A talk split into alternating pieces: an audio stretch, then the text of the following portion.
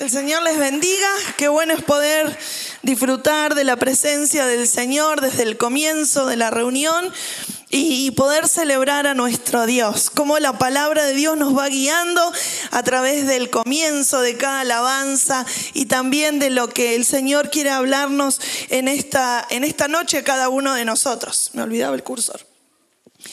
Así que felices de poder disfrutar de, lo que el Señor hace en medio nuestro, de poder vernos, poder abrazarnos, bendecirnos. Eso hace bien. Amén. Así que cuando nosotros le decimos, hermano, no huya, salude antes de irse, abrace a algunos cuantos, porque eso es bueno. Nos bendice poder estar juntos, no solamente vernos de vista nada más, sino pegarnos un buen abrazo, bendecirnos en el nombre del Señor, preguntarnos cómo estamos, porque capaz que nos vemos hasta el próximo domingo no nos vemos, hasta la otra semana. Entonces, eh, esto hace bien para, para nuestras vidas. Eh, hace un par de semanas atrás, vieron que uno por ahí está bueno, antes era solo con, cuando uno estaba en internet, pero ahora usted tiene su celular y le aparecen eh, publicidades, ¿no es cierto? Eh, si usted tiene por ahí, eh, está viendo algo en YouTube y usted no es premium, va a tener publicidades, ¿no es cierto? Y una de esas publicidades que, que había visto en, en mi celular, hacían propaganda a un libro que se llamaba Lo que la vida me enseñó. No sé ni quién lo escribió, no me interesaba tampoco, pero me gustó el título, ¿no? Entonces yo digo, mm, lo que la vida me enseñó, haga la tarea en su casa y póngase a escribir. Lo que la vida me enseñó. y estuve investigando un poco y dicen que recién a los 35 años, ¿cuántos tienen de 35 para arriba? Bien, casi la mitad y un poquito más, y los demás de 35 para arriba para abajo. Bien, pero dicen los que saben, los estudiosos, que una persona a los 35 años de edad, recién ahí, comienza a asimilar las cosas que ha aprendido de lo que vivió. ¿Sí? Entonces, si usted ya tiene más de 35, es hora de aprender, de sabiduría que hay en usted. Ahora, si tenés menos de 35, bueno, todavía hay cosas que uno las vive así como a locas, a tontas y a locas, como dicen por ahí, pero llega un momento en nuestra vida que comenzamos a a decir, a ver, esto que yo viví o esto que vi, porque no siempre es algo que nosotros hemos vivido, algo que pudimos haber visto, pero hemos aprendido. Y qué bueno es aprender. Yo creo que a nadie le gusta ser un analfabeto, un burro que no sabe nada. No hay peor cosa que estar hablando en una conversación y no entendés ni jota de lo que están hablando. Y vos haces acto de presencia nada más porque no entendés de lo que se está hablando. Ahora cuando uno sabe, hasta puede opinar. Esa es la parte que nos gusta, ¿no? Más a las mujeres. Podemos opinar porque sabemos. Si no lo sabemos, inventamos, ¿no es cierto? Pero lo ideal es saber, hablar con conocimiento de causa y está buenísimo esto de poder aprender. Y me gustó el título, así que yo, voy a hacer, si esto si escribo un libro, yo voy a hacer una predicación con lo que la vida me enseñó. Y tengo algunas cosas nada más porque sin duda, cuando uno comienza a sentarse y a reflexionar, Dios comienza a trabajar en nosotros. Y ya los que pasamos los 40, que ya de los 35 ya tenemos 5, 6, 8, 10 más años, ¿no? Uno tiene un montón de cosas que recordar, que cuando cantábamos yo decía, Señor, de verdad, si no fuera por vos, si el Señor no hubiese llegado a nuestras vidas, ¿pensó alguna vez usted dónde estaría? ¿Qué sería de nosotros? Alguno puede decir, yo ni estaría vivo, yo ni estaría viva, ¿no? Si no fuera realmente por la gracia y la misericordia de Dios. Y qué bueno es, como decía el Salmo que, que María compartió con nosotros cuando arrancó la reunión, contar las maravillas de Dios. Que estemos hoy acá es parte de las maravillas de Dios, de la gracia, la misericordia infinita de Dios. ¿Cuántas cosas han pasado? Como creo que el pastor hablaba el, día domingo, ángeles que nos han librado de cosas que nosotros ni enterados. Y espero que algún día nos podamos enterar.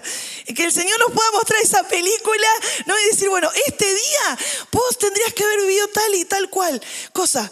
Pero mira lo que pasó, mira cómo los ángeles te guardaron, mira cómo, no sé, agarraste con el auto para el otro lado.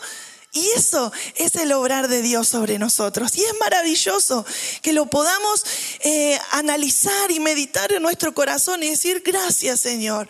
Porque de verdad que si estoy vivo, si estoy viva, es por tu gracia y tu misericordia. Y saben que... Eh, la vida en sí nos enseña a todos lo mismo en realidad, porque todos vivimos una sola vida, la misma vida. Y desde el comienzo el corazón del hombre no ha cambiado. Desde Adán y Eva hasta nosotros el corazón sigue siendo el mismo. Perverso, eh, siempre tiende a hacer lo malo, es nuestra naturaleza pecaminosa, ¿no? Desde que Adán y Eva comieron el fruto, nosotros heredamos esa desobediencia. Somos hijos de desobediencia. Hasta que el Señor comienza a trabajar con nosotros y comenzamos a mm, nosotros dominar, por así decirlo, esta obediencia. Antes era natural, pero desde un momento que se quebró ese, e, ese, eso que Dios había establecido, somos desobedientes por naturaleza. De más está decirlo, uno ve a un niño que no entiende nada, pero sabe cuando se la mandó, ¿no es cierto? Y cuando ya sabe hablar, le va a echar la culpa al otro, uno le dice que no y lo hace igual. ¿Por qué? Porque está en su naturaleza. Entonces, el corazón del hombre fue siempre el mismo. Uno pudo haber vivido miles de años atrás, hoy y mañana, y el ser humano va a tener exactamente el mismo corazón. Por eso es que la palabra de Dios fue para ayer, es para hoy y es y será para mañana también. Es tan actual. El consejo que Dios nos dejó en su palabra fue porque en ese momento que fue escrito, sucedían cosas, por eso hubo un consejo. Porque hubo gente que ya aprendió, la vida ya le había enseñado y nos podía dar el consejo a nosotros. Aquellos que les gusta leer el libro de Proverbios, es un libro que está lleno de consejos. ¿Por qué?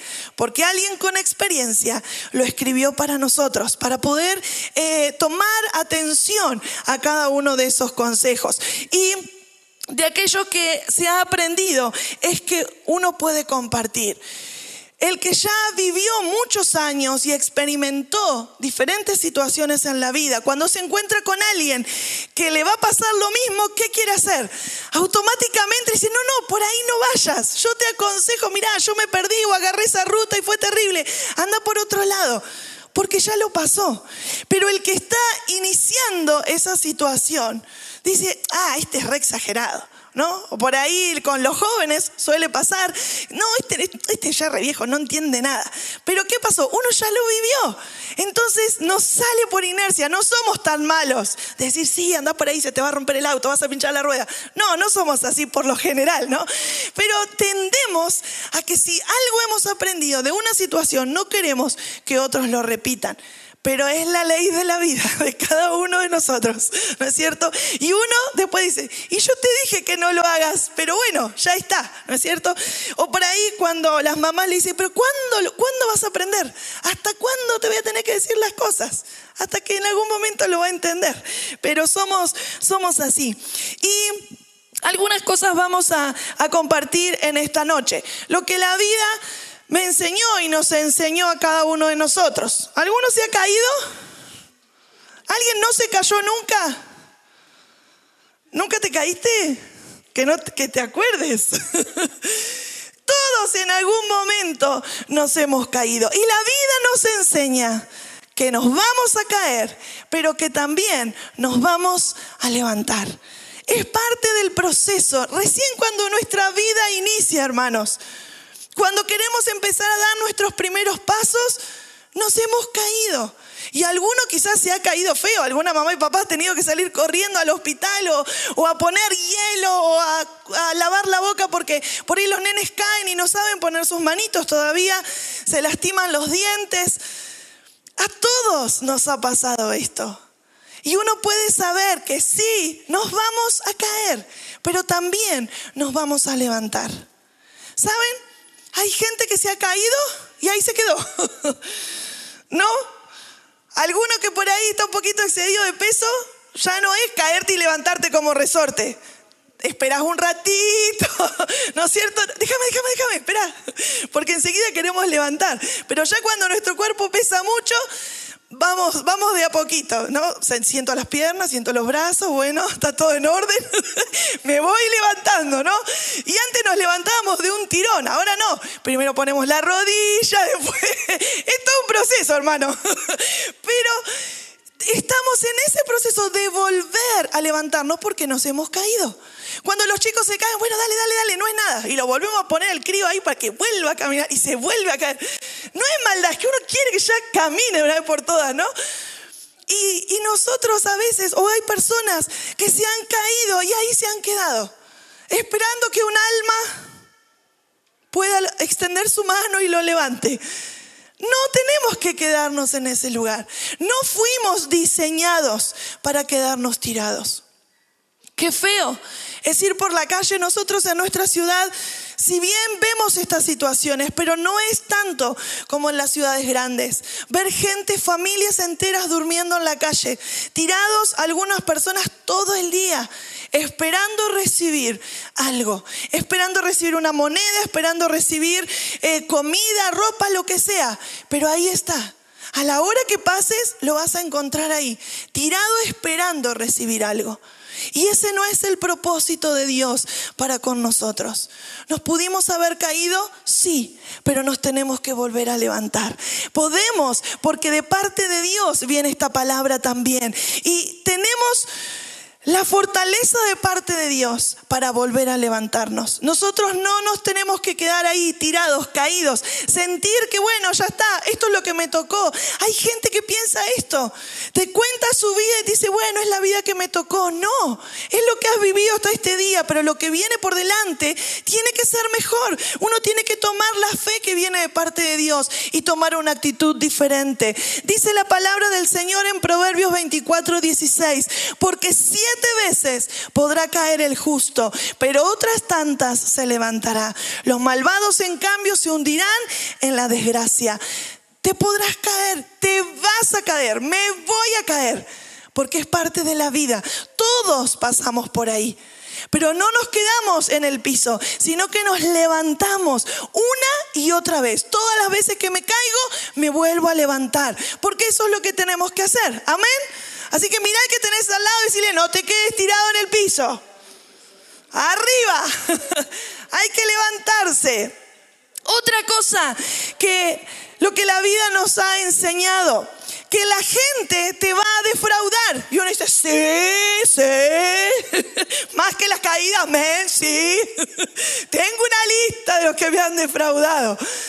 Y es una realidad. A los niños con tres o cuatro años, adolescentes, pre, jóvenes, adultos, ancianos, ancianos no hay acá, adultos mayores. sí, en esta vida te van a defraudar, como nosotros seguramente hemos defraudado a otra persona. Y esto no se trata de nuestros enemigos. A veces las personas que más amamos nos defraudan porque se equivocaron, porque no hicieron lo que nosotros esperábamos. Cuando una persona se siente defraudada es porque está esperando algo de otra persona o de alguna situación. No fue como yo quería, estoy defraudado. ¿No es cierto? A veces puede ser porque esperamos que nuestro esposo sea de alguna manera y me siento defraudada. O el esposo está esperando de su esposa que sea de alguna manera y está defraudado. Los papás Quizás se han sentido defraudados en algún momento, en alguna situación por sus hijos, pero después pasa. Pero estos momentos llegan en nuestra vida cuando sentimos que la gente nos ha defraudado, el sistema nos ha defraudado, la, la nación nos ha defraudado. Bueno, todo el mundo te defrauda. Pará. Pero aprendemos esto, que en algún momento de nuestra vida, y no importa cuántos años tengamos. Si uno habla con los adolescentes, uno dice, pero ¿qué problema va a tener un adolescente? Pregúntale, tiene un montón de situaciones con las que está luchando, con las que también se siente defraudado. Un niño va a decir, no, pero lo único que tiene que hacer es la cama y la hace mal, yo después voy y la hago. ¿Qué problema va a tener? Tiene sus problemas, de acuerdo a la edad que tiene, pero también quizás se siente defraudado. Y cada uno de nosotros nos hemos sentido de esta manera y lo vamos a seguir haciendo lamentablemente, no porque querramos, sino porque a veces las cosas no salen como nosotros esperamos. Pero a pesar de que haya gente que nos defraude, van a llegar otras personas nuevas a nuestra vida. Lo peor que nos puede pasar es endurecer nuestro corazón. A mí me lastimaron. Yo confié en la gente y me defraudaron. Así que ahora no confío en nadie más. Y anda por la vida como loco malo, ¿no? Mirando con cara de enojado a todo el mundo. Porque no confío en nadie. No quiero que nadie venga a la casa. ¿Por qué? Porque me defraudaron. Sí, es verdad, nos pueden defraudar. Y puede ser que esa situación nos lleve a tomar distancia de ciertas personas. Pero ¿saben qué? El Señor va a enviar otras nuevas en las cuales nosotros podamos confiar. Y seguro nos van a defraudar también. Pero no importa porque vamos a volver a intentarlo. Porque nosotros también somos así. Nosotros también, todos pasamos por esto. Eh, nos, miramos a nosotros y tenemos la lista de los que nos han defraudado, pero hacemos la lista de los que nosotros hemos defraudado a los demás. Esa nos cuesta hacer, ¿no es cierto? La otra sale sola nomás. Pregúnteme, pregúnteme. Pero qué bueno es saber que el Señor envía nuevas personas a nuestras vidas que nos hacen bien, que nos bendicen, que uno entiende que son de parte de Dios. Y una vez más, de a poquito, ese corazón se empieza a abrir nuevamente. Y qué bueno es esto, esto es sanador, hermanos. Esto es lo que Dios quiere para nuestras vidas. La palabra del Señor dice en Jeremías 17:5, así dice el Señor, maldito el hombre que confía en el hombre, maldito el que se apoya en su propia fuerza y aparta su corazón del Señor. Es el consejo. No debemos confiar plenamente en los seres humanos porque son humanos como nosotros. Y por eso es que corremos el riesgo de que nos lastimen, de que nos, puedan defraudar. Y no es que la gente está pensando, bueno, ¿en qué manera le voy a hacer mal hoy a Marina? Hoy me levanto con ganas de defraudarla. No, fue algo que capaz hice o hizo una persona que causó una, una desilusión en la vida. Entonces, que nuestra confianza y nuestra esperanza pueda estar puesta en el Señor. Porque Él no nos va a fallar, hermanos. Él no le anda contando a nadie sus cosas. Esas cosas que usted le cuenta al Señor, Él no se las cuenta a nadie. En Él podemos confiar. Estamos seguros en su presencia. Hebreos 12.2. Otro consejo. Fijemos la mirada en Jesús, el iniciador y perfeccionador de nuestra fe. Puedo recibir esas personas nuevas que Dios pone en mi vida pero mi mirada está en el Señor. Dios, Dios es Dios. Y Dios es la mejor persona en la cual yo puedo confiar. Y tengo que recibir esas personas nuevas que llegan a mi vida. Pero mi confianza está en el Señor. Porque son de carne y hueso como yo. Nos vamos a pelear, vamos a discutir, vamos a estar en desacuerdo en muchas cosas. Pero mi confianza está puesta en el Señor. Amén. Gloria a Dios. Otra cosa que la vida nos enseña es que solo con sacrificio se logran las cosas. Y esto es algo que los padres le dicen mucho a los hijos, ¿no? Vos te pensás que yo qué. Tengo el banco de billetes, te pensás que... No, hay que laburar para tener la plata, para comprar las cosas, para pagar las cuentas. Todo es sacrificio en nuestra vida. No sé si quizás usted ha recibido una gran herencia en su vida, entonces no tuvo que construir una casa, no tiene que trabajar, en las películas pasa eso y alguno que otro, ¿no? Los hijos de Messi, por ejemplo, que no van a laburar en su vida porque ya tienen asegurado su pasar económico, ¿no? Salvo que no haya una quiebra por ahí. Pero si no, hay que trabajar y hay que sacrificarse para todo en esta vida, aún para la escuela. Vos decís, bueno, este año no me voy a llevar ninguna materia. Tiene que haber sacrificio. Vas a tener que estudiar hasta tarde, vas a tener que prepararte para ese examen. Eso es sacrificio. En todo, todo lo que nosotros hacemos requiere de trabajo, de esfuerzo y de sacrificio. A veces queremos, nos proponemos metas como familia. Bueno, ok, nos tenemos que privar de algunas cosas y hacemos la lista. Decimos, bueno, esto ya no vamos por un tiempo. ¿Por qué? Porque estamos ahorrando, estamos juntando el dinero para las vacaciones. Entonces los chicos quieren algo, mamá, ¿me compras? No. Uh, cierto, las vacaciones. Uy, cierto, tal cosa, ¿no? ¿Por qué? Porque estamos todo el tiempo machacando. No, ¿qué dijimos? Nos esforzamos juntos para lograr algo. Pero qué satisfacción cuando uno llega a la meta y se puede sentar de nuevo con su familia y decir, ¿vieron todo el esfuerzo, todo lo que hicimos? Acá está el resultado. Y uno lo disfruta porque trabajó para eso, lo hicimos juntos. Ahora, si no te si no es un sacrificio, si no te cuesta y no lo vas a valorar tanto. Por eso es tan bueno que nosotros aprendamos a cuidar aún aquellas cosas que no nos pertenecen a nosotros, que nosotros no hemos comprado, pero debemos de cuidar. Cuidar la ciudad, cuidar nuestro país, cuidar la limpieza en la ciudad, en la escuela, en nuestro trabajo, donde estemos, porque es nuestra ciudad. Esta iglesia es nuestra casa. Entonces entre todos debemos cuidarlo, porque hay sacrificio, porque hay trabajo de por medio. Y entre todos podemos hacer que esto sea cada vez mejor. Dice la palabra del Señor en Josué. Cuando Dios le habla, antes de este pasaje, ¿saben que busqué en la concordancia? Y entre la palabra, esfuérzate, eh, esfuércense, y era otra más, que es otra aplicación de la palabra esforzarse, 31 veces sale esa palabra en la Biblia. ¿Qué tiene 31 días? Los meses del año. El que tiene 30 va a tener dos para un día. Pero tenemos una palabra que el Señor nos dice, esforzate, una por día. Y se termina el mes y arrancamos de nuevo, una más por día. Esfuérzate, esfuérzate. Y cuando alguien te está diciendo esforzate, es porque te está diciendo, vos podés hacerlo. Dale que vos podés. Tenés que esforzarte un poco más. Bueno, llegué al 6, al 7. Bueno, esforzate, dale. La próxima va a ser el 8. O bueno, salí a correr. Hice una cuadra y media. Bueno, esforzate. Vamos a ir por dos cuadras, ¿no es cierto? Y así, pero requiere de esfuerzo.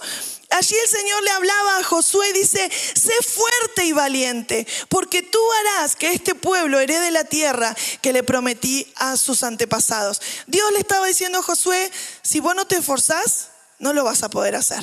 Entonces requiere de esfuerzo y de valentía. Solo te pido que tengas mucho valor y firmeza para obedecer toda la ley que mi siervo Moisés te ordenó. Yo te he ordenado otra vez, sé fuerte y valiente, no tengas miedo ni te desanimes, porque el Señor tu Dios te acompañará donde quieras que vayas. Hermanos, si nosotros nos esforzamos para hacer lo bueno, ¿no? Porque a veces nos esforzamos para lo otro.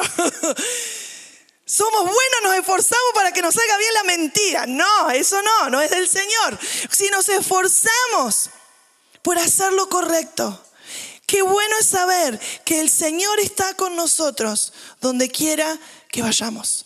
Todo lo que podamos hacer, todo lo que requiera de ese esfuerzo y de ese sacrificio, Dios estará con nosotros. Amén. Y esto es maravilloso. Ese es nuestro Dios que podamos vivir una vida de esforzándonos. Otra cosa es que, ¿qué puse ahí? Que fracasar una vez no te hace un fracasado. ¿Fracasaste alguna vez en algo? ¿Algo te salió mal? Y dijiste, ya está. Bueno, creo que el lunes hablábamos de esto con las mujeres, ¿no? Cuando decimos, ya no lo intento más. Lo intenté una vez, intenté dos veces, pero ya está. Esto no es para mí. Y hay situaciones en las que nosotros decimos, yo, yo soy un fracaso, yo no puedo con esto. ¿Por qué? Porque lo intenté una vez y no pude, lo intenté otra vez y no pude. Pero el hecho de que hayas fracasado en algo que intentaste no te hace ser una persona fracasada. No sos, no te tenés que dar por vencido. Si lo intentaste una vez y no lo lograste, dale de nuevo, probá de nuevo, date la oportunidad. Quizás hace mucho tiempo dejaste de orar por personas que orabas por su salvación. No llegó y ya está, no oro más. Le hablé un montón, ya no le hablo más. Intentemos una vez más. Volvamos a nuestro tiempo de oración como lo hacíamos antes y decir, Señor, soy yo, Valeria, ¿te acuerdas de mí? Empiezo de nuevo. Empiezo de nuevo a creer que vos lo podés hacer. Alguna situación que quedó truncada por X motivo, lo vuelvo a intentar. Aunque, aunque por ahí sentimos que nos sentimos fracasados, muchas veces nos pasa. Estamos estancados y no sé para qué lado arrancar. Lo que emprendo no me sale. Bueno, será lo que me tocó. No, volvamos a intentarlo una vez más, confiando en el Señor. Gálatas 6:9 dice, no nos cansemos de hacer el bien, porque a su debido tiempo cosecharemos si no nos damos por vencidos. ¿Conoce a alguien que de un día para el otro pasó a ser una persona totalmente diferente, dura, fría, y uno dice, no eras así. ¿Qué te pasó? La vida me hizo así. Y se endurece el corazón, ¿no es cierto? ¿Por qué? No, porque yo le hice el bien a un montón de personas. Cuando todo el mundo me necesitó, yo estuve. Y cuando yo necesité, no estuvo nadie. Y eso puede endurecer nuestro corazón porque puede pasar. Pero el consejo es no te canses de hacer el bien, no te canses de hacer tu parte, porque si no desmayamos vamos a, cosechar. Segunda de Corintios 1:20 dice, todas las promesas de Dios son en el sí y en el amén por medio de nosotros para la gloria de Dios. Si Dios te ha prometido algo, si Dios te ha prometido dones, si Dios te ha dado el don de sanidad y donde vas, pones tus manos en los enfermos y se te mueren, Sigue intentando. Hasta que resucites alguno. Hasta que se sane alguno. Y si no, por la duda, antes de orar, asegúrate que se encomienda al Señor. Cosa que se muere, por lo menos, lo mandaste para arriba. Eso, eso siempre le pasaba a mi suegra, ¿no? Entonces se le morían todos los que ella iba a orar, pero por lo menos se aseguraba de que acepta al Señor, de que entienda. Y por ahí si estaba medio inconsciente, lo hacía que mueva una pestaña, que se le mueva una oreja, un pelo, lo que sea, para ver que le esté entendiendo.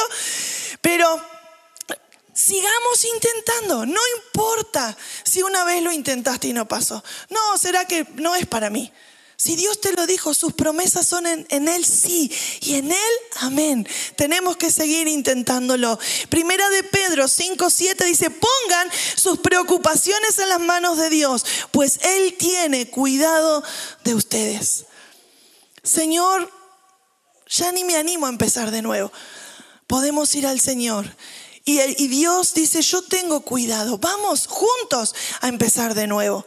Y qué bueno es que nosotros podamos ser perseverantes y decir, Señor, Vamos una vez más, hasta que algo suceda, hasta que ese de repente de Dios venga sobre mi vida, yo tengo que seguir y no soy una persona fracasada. Hablen con sus hijos, amados padres, hablen con sus hijos. Si ellos se sienten fracasados en diferentes áreas, ustedes son los que le tienen que decir, vos no sos un fracasado.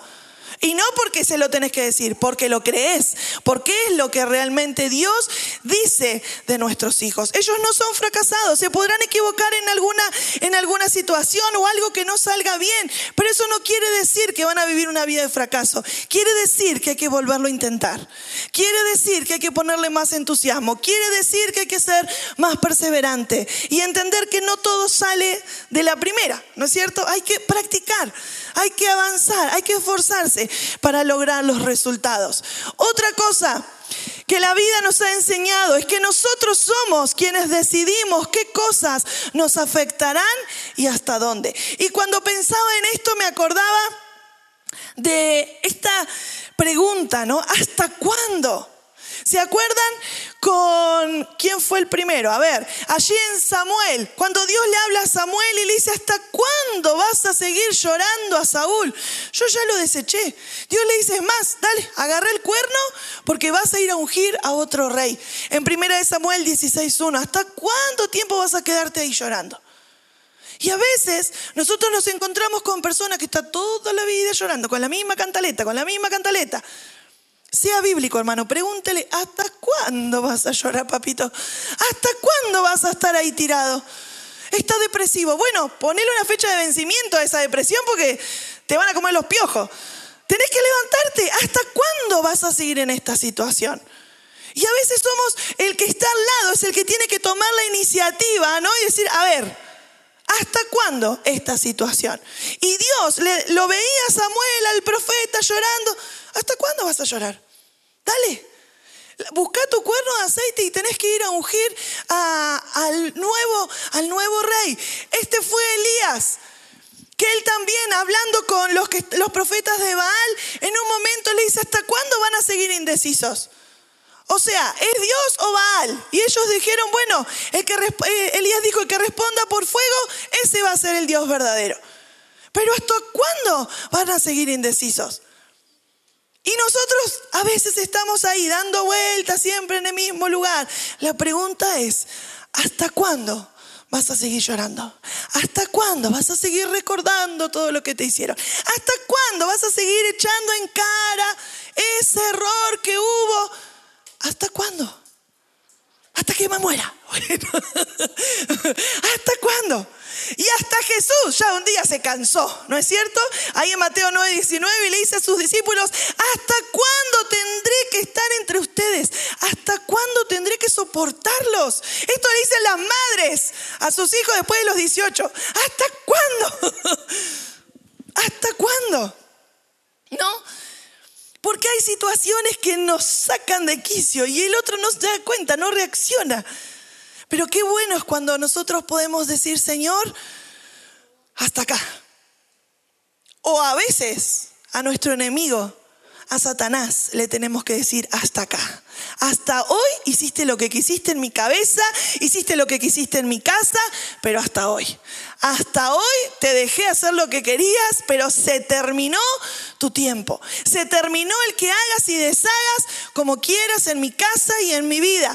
Pero somos nosotros los que tenemos que tomar esta decisión y saber es nuestra decisión. Nadie lo va a poder hacer por nosotros. ¿Hasta dónde nos va a afectar situaciones? Si ya hemos crecido, si ya pasaste los 35, uno puede decir, ya está, esto no me vuelve a afectar. Antes me tiraba a llorar a la cama una semana, ya no. ¿Por qué? Porque aprendí.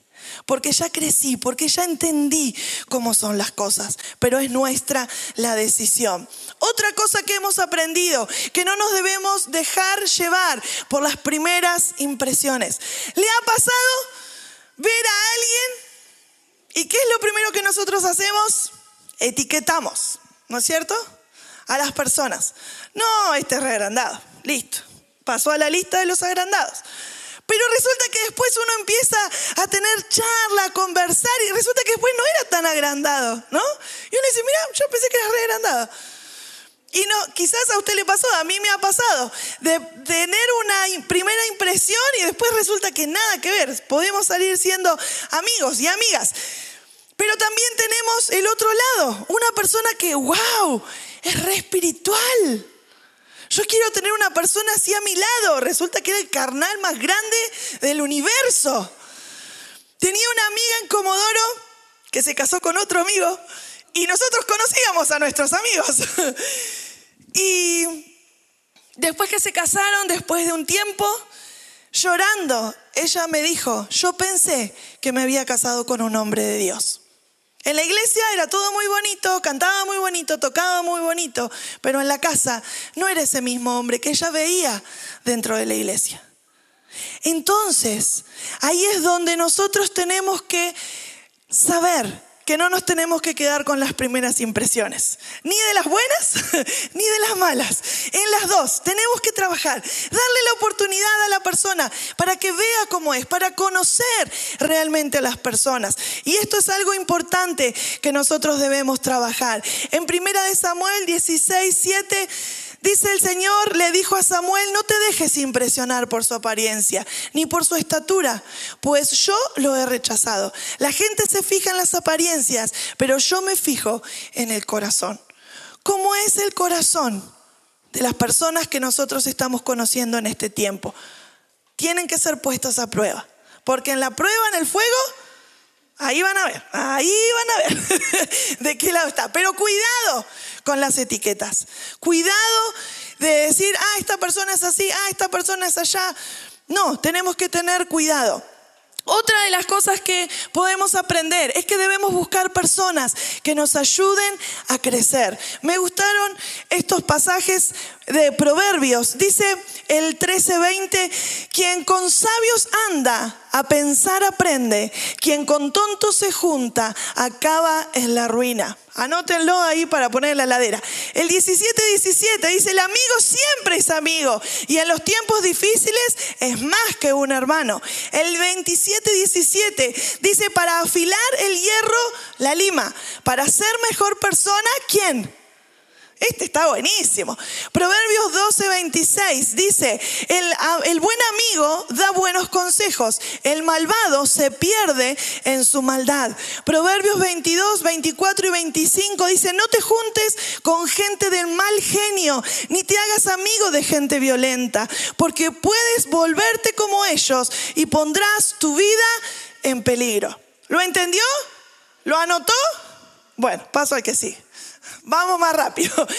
Ya sabemos, cuidado con las personas que nos rodeamos. Nosotros elegimos nuestras amistades y tenemos que saber qué personas están a nuestro alrededor. Otra cosa que hemos aprendido, que si no cuido mi salvación, corro el riesgo de perder mi identidad, mi eternidad en el Señor, mi eternidad con Cristo.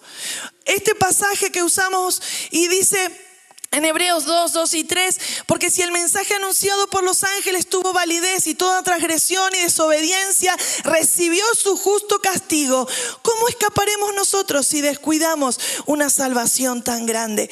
Nosotros muchas veces descuidamos la salvación, descuidamos lo que el Señor nos ha dado, descuidamos nuestro, nuestro destino eterno y ahí es donde tenemos que pararnos y volvernos a enfocar, hacer esas sendas derechas para caminar hacia lo que Dios tiene para cada una de nuestras vidas. Y por último, algo, eh, si la vida nos ha enseñado algo, es que Dios siempre será mi mejor elección. Quiero que leamos el Salmo 16. Es un salmo precioso para terminar. Salmo 16 dice, Cuídame, oh Dios, porque en ti busco refugio. Yo le he dicho al Señor, mi Señor eres tú, fuera de ti no poseo bien alguno. Poderosos son los sacerdotes paganos del país, según todos sus seguidores, pero aumentarán los dolores de los que corren tras ellos. Jamás derramaré sus sangrientas libaciones, ni con mis labios pronunciaré sus nombres. Tú, Señor, Eres mi porción y mi copa. Eres tú quien ha afirmado mi suerte. Bellos lugares me han tocado en suerte. Preciosa herencia me ha correspondido. Bendeciré al Señor que me aconseja. Aún de noche me reprende mi conciencia. Siempre tengo presente el Señor, al Señor con Él a mi derecha no me, no me hará caer. Por eso mi corazón se alegra y se regocija en mis entrañas. Todo mi ser se llena de confianza. No dejarás que mi vida termine en el sepulcro. No permitirás que sufra corrupción tu siervo fiel. Me has dado a conocer la senda de la vida. Me llenarás de alegría en tu presencia y de dicha eterna a tu derecha. El reconocer y decirle, Señor, yo te elijo a vos todos los días de mi vida. Señor, vos sos la mejor herencia que yo pude haber tenido. Sos mi Señor, como decía el salmista. Y qué bueno es poder reconocer a Dios como lo mejor, la mejor decisión en nuestras vidas. Ese día que le entregamos nuestra vida al Señor, tuvo que haber marcado un antes y un después. Pero que cada día nosotros podamos decirle, Señor, yo te vuelvo a elegir. Sin importar la situación, yo te vuelvo a elegir. Así como nosotros renovamos nuestros votos quizás al pasar los años con nuestro esposo, con nuestra esposa. todo el tiempo, todos los días renovamos nuestros votos con nuestro Dios. En decirle, Señor, yo te vuelvo a elegir. En este día lo comienzo contigo. Porque Señor, es hermosa la heredad que me ha tocado. Es hermoso saber quién eres sobre mi vida. Y Jesús dijo, yo soy el camino, la verdad y la vida. Y saben, esto es lo que realmente Jesús nos enseña a nosotros, porque Él es la vida. Él es el que hace nuevas todas las cosas en nosotros. Y cuando nosotros entendemos lo que realmente es la vida, cuando Cristo se hace carne en nosotros, podemos entender que todo lo que hemos vivido es parte de un proceso. Que todo lo que has vivido en tu pasado, en tu vida, es parte del proceso. Aún donde te ha tocado vivir cosas difíciles por tus malas decisiones. Aún eso es parte del proceso. Yo te invito a poner de pie allí donde estás.